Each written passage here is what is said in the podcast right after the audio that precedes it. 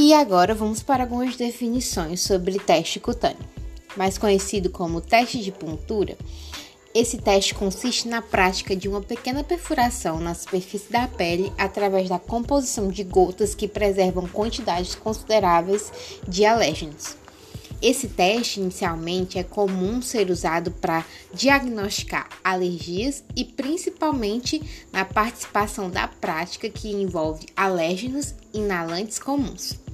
Podemos citar como exemplos tipos de, de coisas que esse teste vai identificar, é, são possíveis alergia a ácaros, pelos de cão e gato, alérgenos ocupacionais como persulfato de amônio, sais platinados e látex, assim também como alérgenos classificados na categoria alimentar.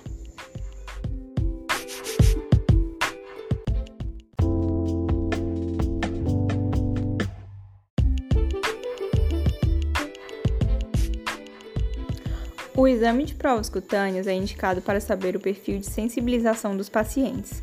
Por exemplo, se um paciente tem rinite alérgica, conjuntivite, asma ou dermatite atópica, é necessário que se realize o teste para que se possa identificar ao que ele é alérgico. No caso dos testes cutâneos alérgicos, são indicados para pacientes com alergia respiratória e histórico de exposição domiciliar ou mesmo ocupacional, sendo direta ou indireta a animais de pelo.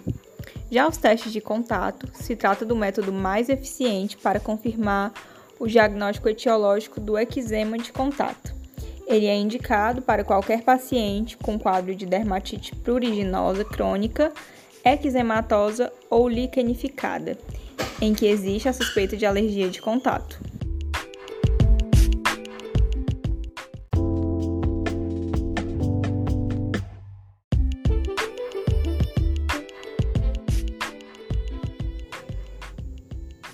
Lá, como são realizados esses testes? Vou começar primeiramente pelo, pelas contraindicações, né? Onde esses pacientes eles são orientados a não tomar antihistamínicos nem antialérgicos pelo menos uma semana antes do procedimento. E de preferência também que eles não façam uso de medicação para depressão, né? Porque eles contêm inibidores que podem vir a influenciar no resultado do teste, dando negativado.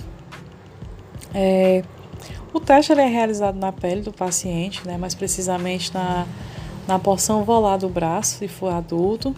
Se for em criança, já será feito no dorso das costas. O profissional que vai realizar o teste, no caso é o médico, né, ele vai utilizar uma bateria, onde nela vai conter vários alérgenos, vai conter também o controle negativo, que é soro fisiológico, o controle positivo, que são estaminas que elas vão ser a, a causa né, das, das papulas. E as papulas nada mais são do que bolhas de cor avermelhadas, né? E no fundo dessa bateria também vai vir medicações de acordo com os alérgenos presentes ali. Primeiro passo que eu vou fazer, né? É, primeiro passo a ser feito será higienizar o braço do paciente com álcool 70%. Depois, fazer a indicação ou com caneta ou com adesivo, né? Como geralmente é testado mais de um alérgeno, o espaço mínimo é de 2 centímetros no mínimo, né? Não sangra, não dói. E a técnica em si, ela vai consistir em pegar uma lanceta, colocá-la lateralmente na indicação que já foi feita, né? No caso de caneta ou de adesivo, e após posicioná-lo, né, será feita uma aplicagem na epiderme, que é a parte mais externa da pele. E após isso, aguarda-se um período de 15 a 20 minutos mais ou menos, para poder fazer a leitura dos resultados. E essa leitura, né, ela vai ser observada ali onde foi feita a aplicação, no, no braço do paciente ou no dorso, né, se vai ter a presença de alguma papula, que é, ela vai ser medida em diâmetros, onde fazendo a medição de todos esses diâmetros tem que ser maior de 3 milímetros e se assim for, o teste terá dado positivo.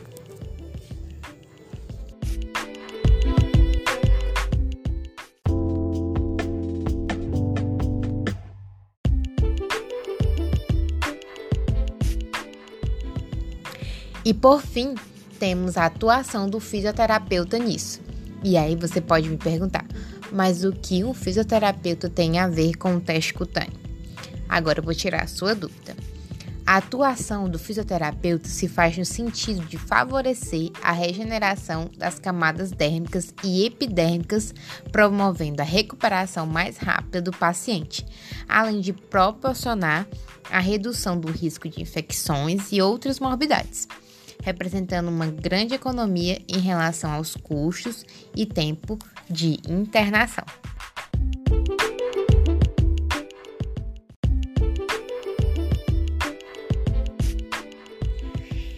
E esse foi o nosso primeiro Fisiocast. Espero que vocês tenham gostado.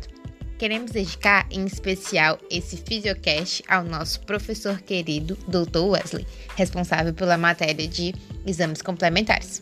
Agradecemos pela dedicação, pelo incentivo e pela inovação através dessa ideia. E é isso. Esperamos vocês, universitários, no nosso próximo Fisiocast. Um beijinho!